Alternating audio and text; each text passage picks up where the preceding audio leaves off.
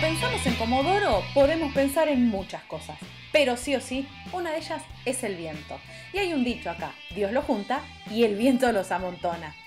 Pero algunos comodorenses se desparraman por el mundo.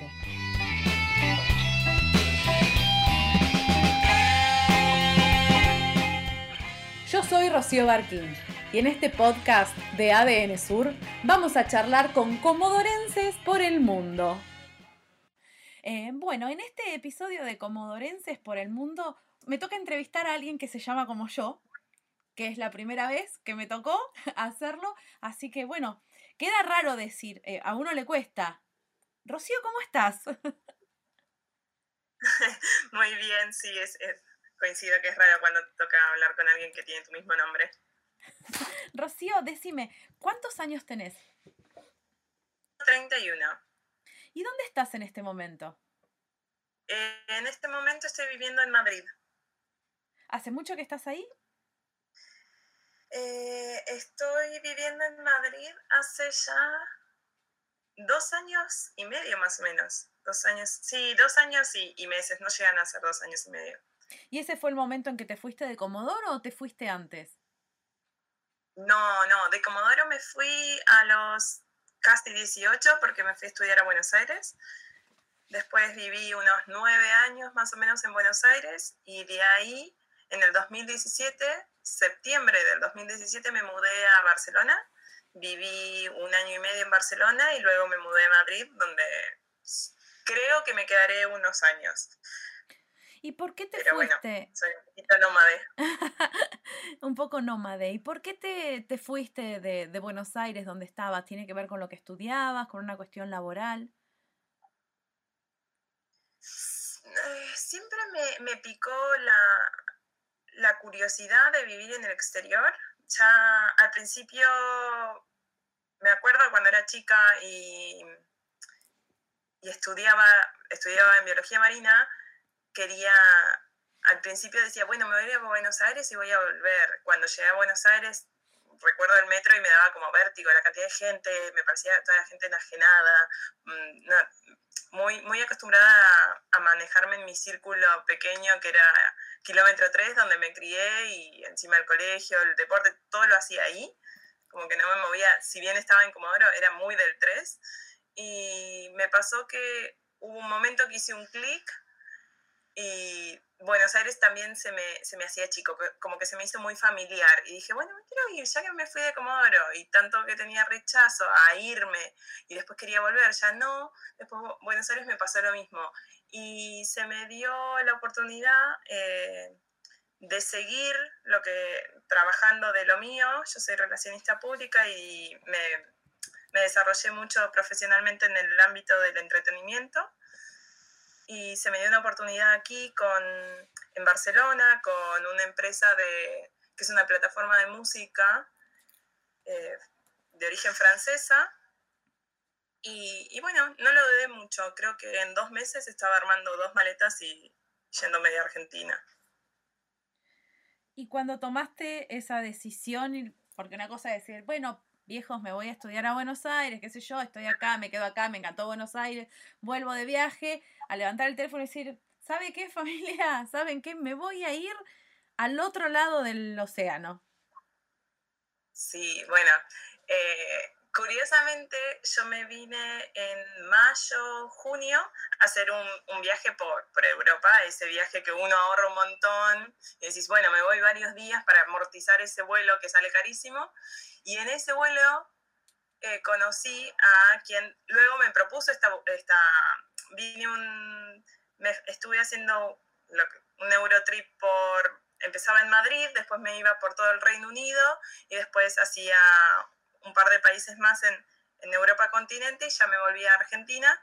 Y cuando estuve en Madrid, eh, fui a un evento que me invitaron y conocí a, esta, al quien era el director de, de Deezer España y me propuso que estaba buscando a alguien que le gustaba mi perfil, que estuviésemos en contacto.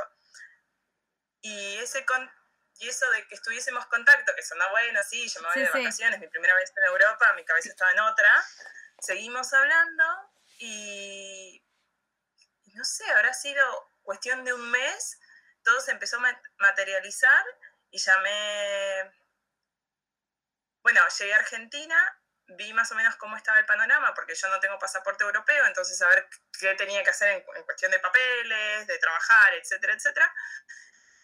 Y me acuerdo que mi mamá me dijo, ay, hacemos una videollamada si nos contás de tu viaje a Europa. Y en esa videollamada les dije, recibí en el viaje, en el primer destino del viaje, una propuesta laboral. Ay, qué bueno, me dijo mi mamá, como subestimándolo. Le digo, no, no, no, la estoy considerando fuertemente. Me dice mi mamá, y bueno, ¿y cuándo tendrías que ir?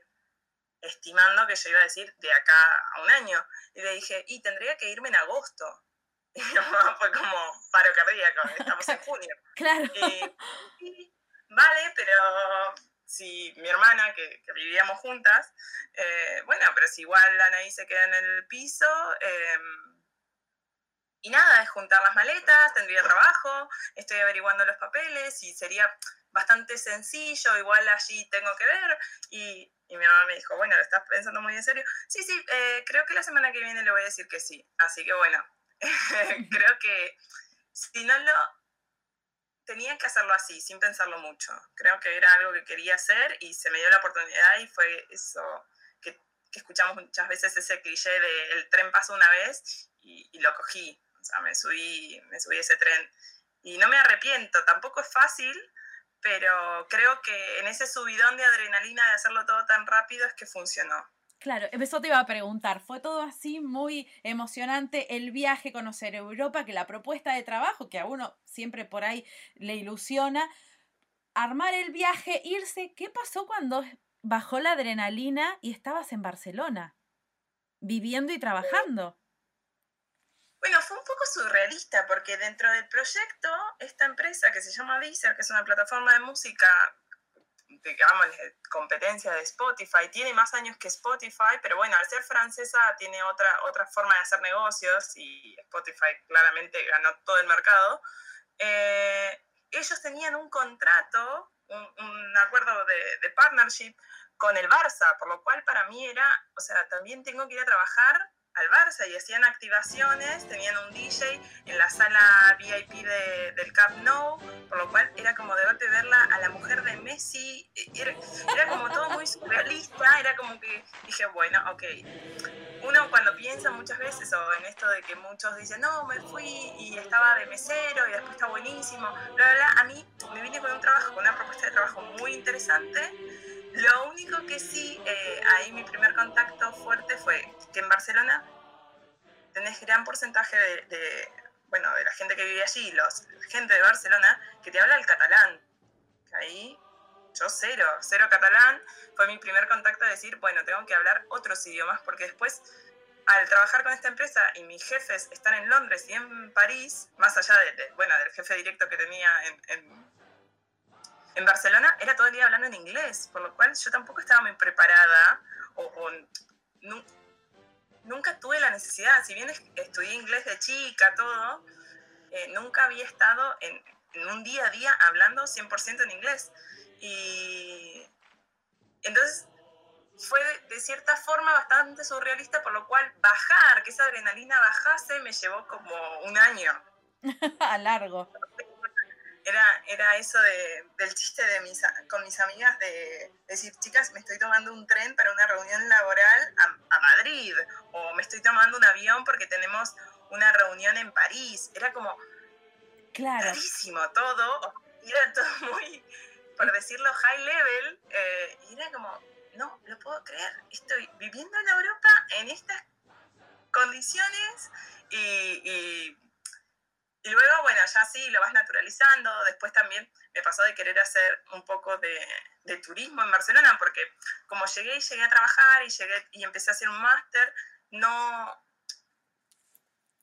no hacía la parte, ¿no? De que todo el mundo conoce. De hecho, me falta aún conocer un montón de sitios de, Barcelona. Me, doy cuenta de que me fui de Barcelona sin haber visitado la casa de Gaudí. O sea, un montón de, cuestiones cosas típicas que son como imperdibles del turista claro, en el día a día las perdí, o sea, no, lo hice. Creo que con suerte fui al Museo de Picasso y nada más. Entonces, ciertas cosas eh, me pasa que vuelvo a Barcelona y me vuelvo a reencontrar con Barcelona. Y decir, ay, esto que no lo hice. Y vuelvo en el modo turista. Pero, pero bueno, mi llegada a Europa fue muy, muy buena y muy surrealista por ciertos momentos. Y ya Madrid sí me, fue una bajada de, línea y, mucho más normal, por así decirlo. Y una vez que ya estás acostumbrado, que ese subidón eh, pasó, que no te parece tan surrealista como vos decís, todo esto, ¿cómo, te, ¿cómo encontraste la sociedad o la forma de vida o el día a día, más allá de las particularidades eh, extraordinarias que tiene tu trabajo, de que no todo el mundo, digamos, se encuentra con famosos o lo que sea, eh, en el día a día vivir en España?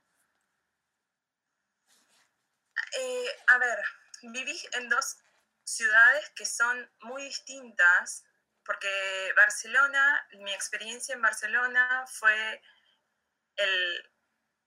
También justo llegué en un momento donde Barcelona estaba peleando el independentismo muy, fervientemente, ¿no? O sea, había cacerolazo, había mucha manifestación en la calle, entonces como que el catalán nacido y criado allí estaba muy de querer hablarte catalán y que uno se va ahí, que, a ver, muy amables, ¿eh? No, no, no lo digo desde un lado mal, sino pero muy, muy presente como, por así llamarlo, su patriotismo, ¿no?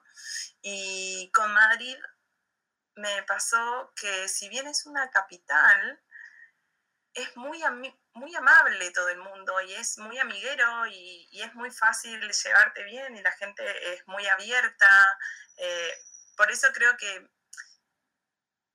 por así decirlo, en Madrid que en Barcelona. En Barcelona también me pasó de conocer mucha gente que está de paso, de que quiere vivir esa experiencia de Barcelona y después quiere volver. Entonces hice muy, muy buenas amistades, pero más eh, superfluas, por así llamarlo, ¿no? Eh, Madrid sí, sí me pareció muy... Eh, y me gusta para vivir. Y en, el, en la relación con las personas que vos decís que son amables y este, esto de, los vínculos que me contaste, ¿es fácil hacer amigos? Digamos, llegar al mismo por ahí nivel de amistad que nosotros estamos acostumbrados acá o es otra cosa? No es tan difícil. Lo que sí son, son otras formas. Por ejemplo, nosotros en Argentina estamos muy acostumbrados a abrir nuestras puertas. O sea, enseguida abrimos nuestra intimidad, ¿no? O sea, venís a mi casa, eh, cocinamos algo juntos. Aquí es más común juntarte en un bar y después cada uno, o sea, el lío queda en el bar, o sea, no hay que lavar platos, o sea, ese momento de de intimar, por así decir, de, ir a tu casa y conocer, no sé, lo que lees, lo que escuchas, porque uno cuando abre las puertas de su casa estás abriendo. El desorden que tenés tirado en el piso. Claro. Eh, e, eso lleva un poco más de tiempo. Eso no es tan pronto como pasa en Argentina, o por lo menos en la Argentina en la que yo me fui, porque hace tres años que, que no vivo allí, entonces no sé hoy por hoy cómo va cambiando. Pero, y volví a Argentina nada más que una vez, pensaba volver este año y bueno, con la pandemia se hizo un poquito difícil. Em, pero, pero a ver, que yo imagino que se, eh, Argentina no va a cambiar en eso, en, cómo es el argentino enseguida, de ser tan social y tan, tan confiado de cierta forma. Si bien queríamos mucho que hay inseguridad, también somos muy confiados. Yo creo que, que nos gusta hacer amistades y somos curiosos y, y solidarios. Yo creo que eso que eso, si bien en España me pasó de, coincidir con gente muy amable y muy de abrirte sus puertas, eh, llega un tiempo un poquito más largo que lo que te puede pasar en Argentina. Y si tuvieras, digamos, eh, que llevarte algo de Argentina o una forma de ser, aparte de nuestra cultura, de las costumbres, de la idiosincrasia, lo que sea, para decir, bueno, esto de lo extraño, me gustaría tenerlo acá en España conmigo, ¿qué sería? Ay, eh, no sé. Hay algo que, que agradezco mucho de haber nacido en Argentina, es que creo que el argentino, por, por cómo todo lo que sucede ¿no? en, en la cuestión política, económica, estamos acostumbrados a que siempre existe un plan A, B, C y por ahí otros planes just in case. Y, y aquí en, en, España y en Europa en sí, bueno, mi novio es alemán, o sea que te imaginarás que también ahí veo mayor contraste.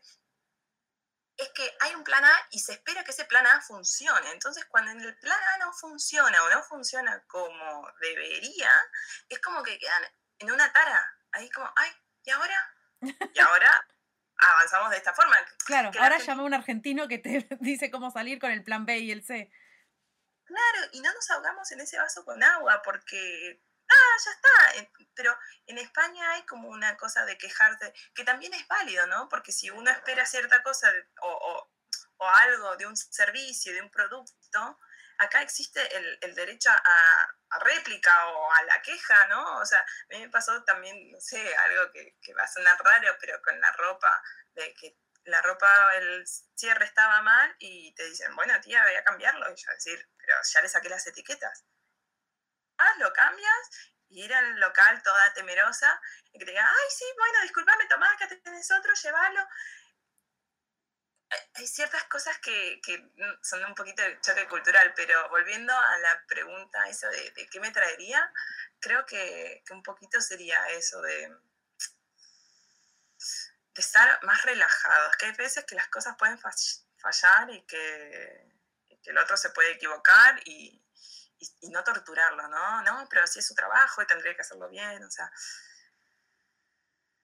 no sé, no, tampoco quiero criticarlo porque hoy por hoy lo disfruto que, que, las cosas funcionen, ¿no? No tener que estar todo el tiempo pensando a, plan A, B, C, pero, pero sí lo agradezco, sí agradezco que, tengamos ese espíritu más de, lucha y de resiliencia, ¿no? O sea, esto no funcionó, pero sigo adelante. eso sí, eso me... Claro, tal cual. Como estamos acostumbrados que puede fallar, esa ley de Murphy va a existir, eh, es, es, lo que a mí me divierte, ¿no?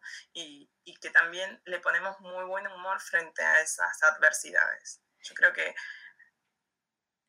es algo que, que me encantaría que, que todos lo entiendan si te pregunto si les pudieras meter algo de la forma de vida o de lo que vos vivís en España en un paquete para mandárselo a tu familia, ¿qué les mandás? Tu familia está acá en Comodoro o en Argentina al menos, ¿no? Sí, sí, sí, sí.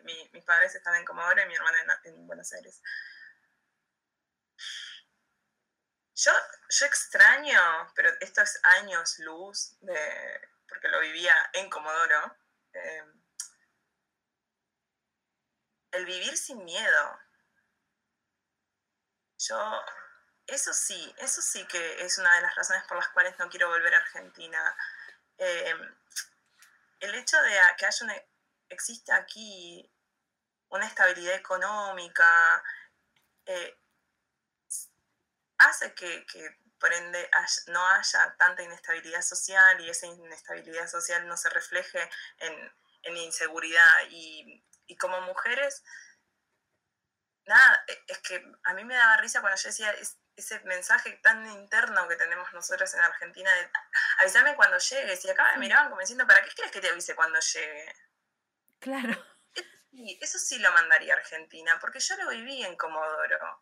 También, yo me fui de Comodoro con 17 años, pero yo tenía 14 años y tenía no sé, 10, 9, y jugábamos con los chicos del barrio en bicicleta, y la regla era, cuando, porque no habían celulares, era, bueno, cuando está bajando el sol, estás en casa. Claro. Entonces, quieres o no, dejar esa mochila, eh, la verdad que me encantaría que pudiésemos volver a eso en Argentina.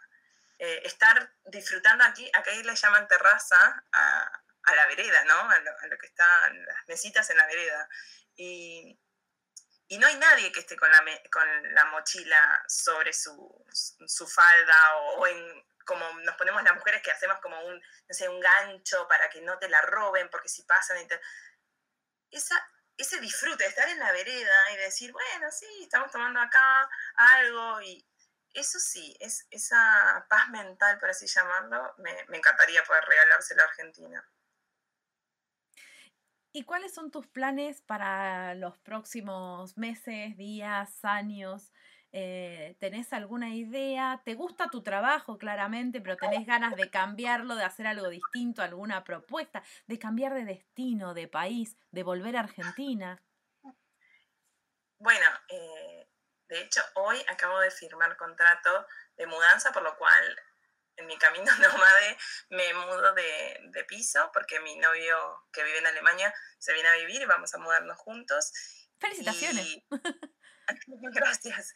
Y por lo pronto serán unos añitos aquí en Madrid y el plan está capaz en un futuro, si todo marcha bien, eh, irnos a Alemania. Así que mi camino nómade sigue siendo eh, así y, y en cuanto a lo laboral, ahora dejé de trabajar con la empresa, estoy trabajando con un músico, le llevo y, salimos en gira y, no sé si eso lo podré, si me llevo a ir a Alemania. Eh, seguirlo allí, ¿no? O sea, no, no sé realmente qué me deparará, eh, pero estoy abierta a, la posibilidad de cambio. Creo que también todo lo que ha pasado con esta pandemia se abren como... Todos nos pasó de encontrar un hobby o de encontrarnos en, en replantearnos qué nos gusta, qué no nos gusta, si realmente lleva sentido lo que estábamos haciendo, si hay algo para ajustar. Y, a mí siempre me pasó que, que me llevé bien con los cambios. no, tengo muy, muy claro la, la, relación que tengo con mi familia y mis amigos, que, y eso es lo más estable, por así llamarlo, de mi vida. Después, en cuanto a lo profesional y, y dónde vivo o me desarrollo, siempre estoy cambiando. Eh, creo que con esta mudanza van a ser 15 casas distintas que tuve. Entonces, eh, nada, en esa pregunta realmente no sé dónde me veo, pero supongo que cambiando. En esto de que vos crees que por ahí terminás en Alemania, ¿cómo te ves con el idioma? ¿Estás, digamos, preparándote o...? Sí, porque me, veo complicada. A ver, el alemán no es sencillo y es, es mucha uso de garganta que no estamos acostumbrados por ejemplo, nuestro nombre te lo pronuncian Rocio, que sería también los franceses te lo dicen también así, Rocio, y es como, bueno, sí, como quieras, no es mi nombre, pero vale. Em, pero también pasa aquí, ¿eh? Ojo, ojo que, que en España tenemos, por ejemplo, la cartera para nosotros, para ellos es el bolso y la cartera es la billetera, por lo cual si le dices a alguien, pásame la cartera, te miran como diciendo, pero ¿dónde está? Está ahí. Entonces, ¿dónde? Ahí, dentro de tu bolso. Y vos decís, ah, sí, bueno, sí, pasame mi bolso. Eh, son pequeñas cosas, o nos llaman heladera, o el salón, el living, y no existe la palabra placar, o sea, ahí en el día hay un montón de palabras, estoy diciendo en, el, lo cotidiano, pero en otras cosas muy distintas, y yéndome a Alemania es todo un idioma nuevo, con palabras larguísimas, por ejemplo, Feliz Navidad es Frohe Weihnachten. Y, bueno, algo aprendí. ahora pero me costó, o sea, repetirlo a mí misma, ¿no? Eh, tienen, naturalmente, bueno, ellos, para mí lo más difícil y lo que me va a llevar mucho, mucho tiempo es que ellos tienen... Eh, der y das, que es el, la y, un neutral, ¿no? Y, por ejemplo, la luna es masculino, entonces tenés que aprender todo de cero en ese idioma, porque en el inglés es de, entonces da igual si es la mesa, la puerta es de, de door, de table, y, y ahora con el alemán voy a tener que aprender de cero las palabras y aprender de cero todo, pero motivada a que la familia de él es amorosísima, ¿Vos ya fuiste a Alemania? Sí, sí. Eh, ya nosotros hace casi dos años que estamos juntos y, y ya he ido y los primeros viajes obviamente hablábamos todos en inglés y ya ahora empiezo a,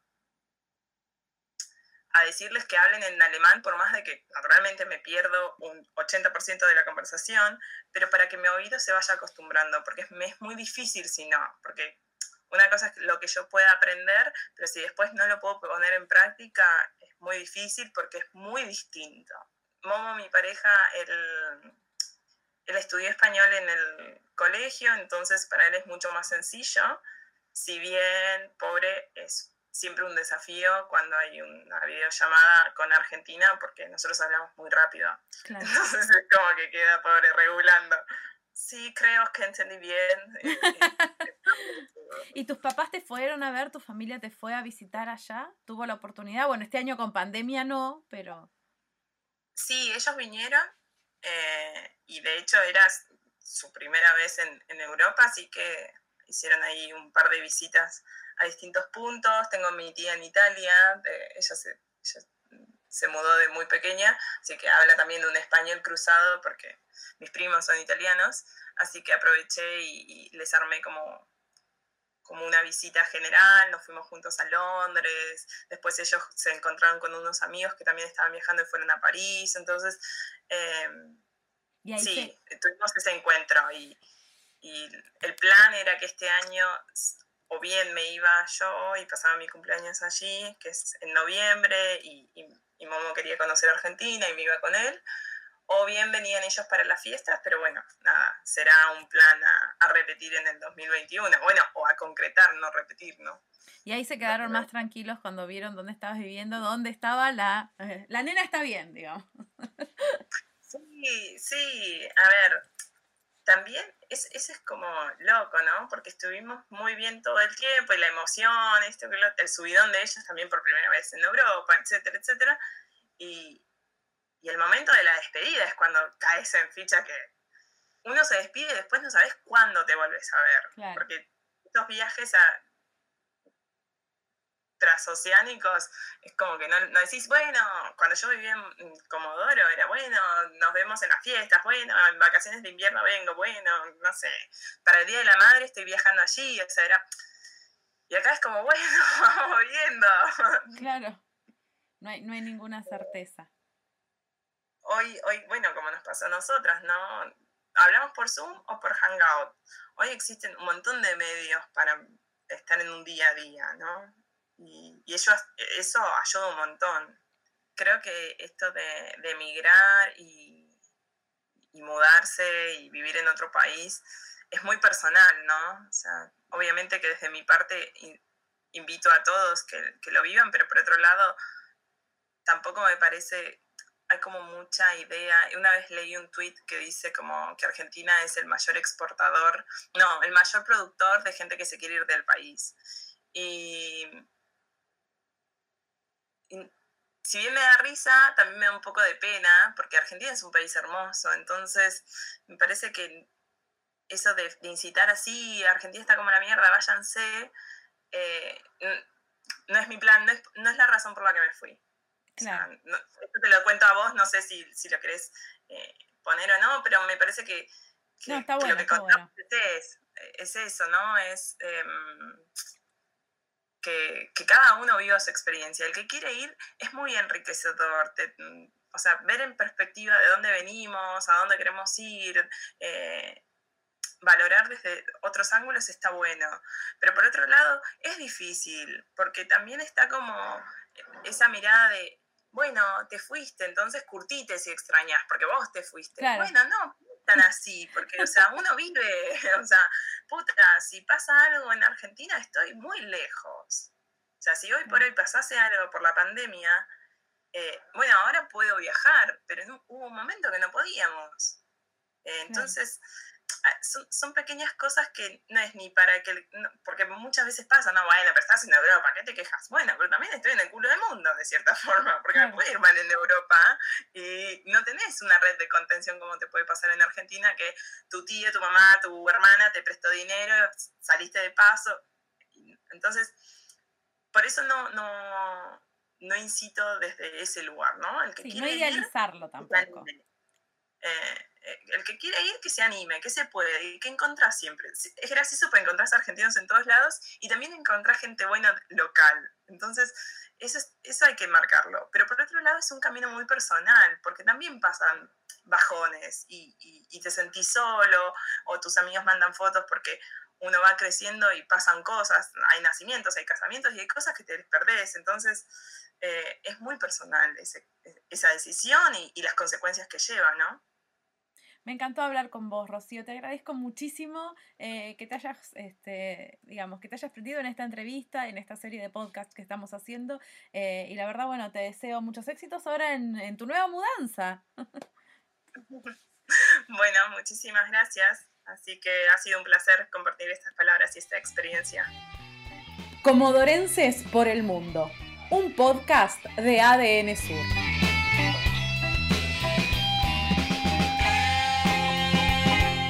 Nombre es Rocío Barquín y la próxima semana vamos a conocer la historia de otro comodorense por el mundo. Seguime en los podcasts de ADN Sur.